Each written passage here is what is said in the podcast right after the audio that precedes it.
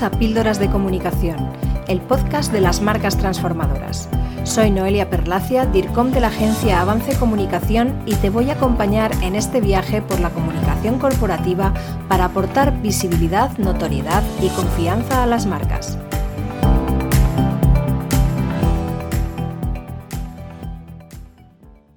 No es la primera vez que hablamos de presencia en los medios de comunicación en este podcast. En otros episodios hemos hablado de las principales claves para conseguir presencia en los medios, de cómo elaborar notas de prensa, de cómo organizar encuentros con periodistas y también de los diversos formatos en los que se puede conseguir estar presente en los medios. En este episodio de Píldoras de Comunicación nos vamos a centrar en las razones por las que es beneficioso contar con esa presencia y los motivos por los que deberías fomentarla, siempre que se cumplan unas determinadas condiciones de relevancia y valor de la información difundida. Las principales razones para estar en los medios de comunicación son que proporcionan visibilidad a la marca ante sus diversos públicos, contribuyen al posicionamiento y aportan credibilidad y confianza. Es muy habitual el planteamiento erróneo de aquellas marcas que buscan presencia en los medios para vender más. La presencia en los medios de comunicación puede ayudar, como no, a vender, y de hecho no es extraño que tras una aparición relevante pueda producirse un incremento de ventas asociado a la misma. Sin embargo, no es su objetivo principal, y quien lo plantea así fracasa. Hay que distinguir muy bien entre los objetivos de marketing y los objetivos de comunicación y de marca. De forma concisa y resumida, las acciones de marketing se plantean a corto plazo, con unos objetivos de negocio muy concretos y medibles que habitualmente son objetivos comerciales. Las acciones de comunicación, por su parte, se plantean a medio o largo plazo y sus metas están relacionadas con el fortalecimiento de la marca, su visibilidad y su posicionamiento. La presencia en los medios de comunicación se enmarca en estos objetivos. Sin embargo, es muy importante tener en cuenta que una crisis de reputación, que suele ser provocada por informaciones aparecidas en medios de comunicación o redes sociales, sí que puede provocar un impacto muy negativo en el negocio, dependiendo del origen y profundidad de la crisis, por lo que la presencia en medios siempre tiene que ser valorada de forma muy consciente y gestionada convenientemente. En primer lugar, los medios de comunicación proporcionan visibilidad a las marcas, y esto es un hecho fundamental. Es indudable que hay medios con importantes audiencias que pueden proporcionar un gran impacto positivo en las marcas. No obstante, cuando hablamos de visibilidad, nos referimos a una exposición real y efectiva ante nuestros públicos objetivos, no a cualquier tipo de difusión, y no hablamos exclusivamente en términos cuantitativos de audiencia. Es muy habitual que algunas marcas tengan como objetivo prioritario aparecer en medios de comunicación generalistas y con grandes audiencias. Sin embargo, esto no es garantía de éxito. En ocasiones, la aparición en un medio especializado con un público objetivo muy concreto ofrece mejores resultados en función del objetivo buscado para la marca y según los públicos a los que se quiere alcanzar. Por ejemplo, si tienes una marca de artículos de pesca, ¿qué será más efectivo? Aparecer en una revista como Jara y Sedal o aparecer en El País. Una aparición en El País, sin duda, proporcionará una gran visibilidad en términos cuantitativos, pero ¿qué porcentaje de esa audiencia estará realmente interesada en una información de este tipo? En el caso de la revista Jara y Sedal, una gran parte de los lectores sin duda podrán estar interesados. Esto significa que la segmentación de los medios es fundamental. Realizar una buena selección de contactos en función del público que se quiere alcanzar y el contenido que se va a difundir es un factor clave para que la presencia en medios sea realmente útil. En segundo lugar, los medios proporcionan credibilidad y confianza a las marcas.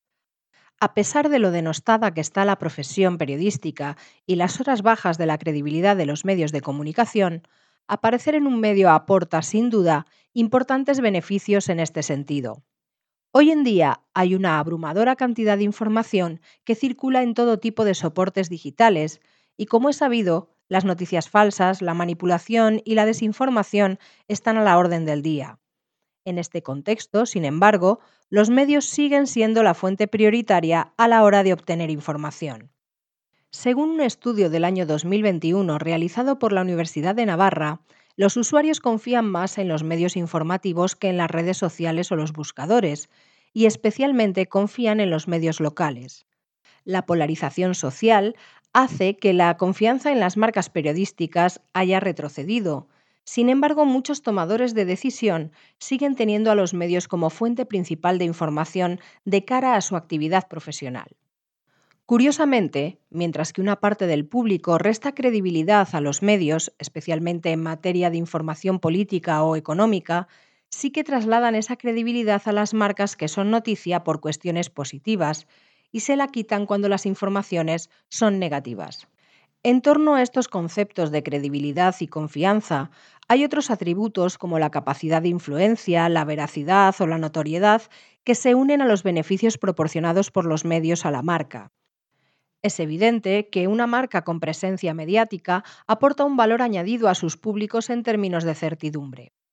En este sentido, es curioso también destacar cómo algunas marcas le otorgan una mayor relevancia a los medios tradicionales que a los digitales, a pesar de que los digitales pueden alcanzar en muchos casos audiencias mucho más amplias.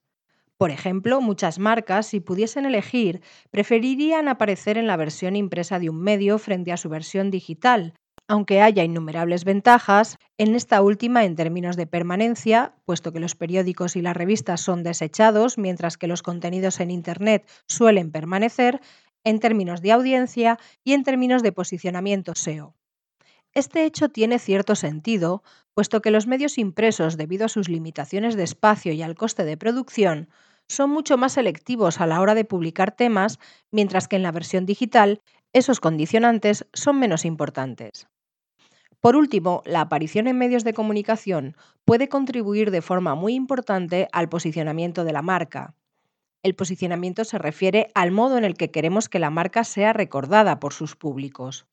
La marca ocupa un espacio único en la mente de la audiencia, gracias a su diferenciación y al valor que aporta, y para que este posicionamiento se haga realidad, deben lanzarse mensajes de forma continuada y amplia, que refuercen esa asociación de la marca a ciertos conceptos. El posicionamiento está muy asociado a los atributos de la marca y a su diferenciación respecto a otros actores de su sector, ya sean competencia directa o sustitutivos de su producto o servicio. Cuando se habla de posicionamiento, siempre se suele recurrir a un ejemplo paradigmático, la marca de vehículos Volvo y el concepto de seguridad. Hoy en día esa asociación está más que diluida, pero hace años la marca consiguió posicionarse de una forma muy firme, transmitiendo la idea de que sus vehículos eran los más seguros del mercado. Conseguir ese posicionamiento requiere tiempo e inversión, y en el caso de las apariciones en los medios de comunicación, refiriéndonos siempre a apariciones ganadas, no pagadas, la información debe incidir y estar orientada claramente hacia los atributos de la marca, así como la estrategia de segmentación de medios. Terminamos nuestro episodio del podcast esperando que os haya resultado de interés y utilidad. Volvemos dentro de dos semanas. Hasta aquí nuestro episodio de Píldoras de Comunicación. Si te ha gustado, compártelo y no dejes de escuchar el próximo.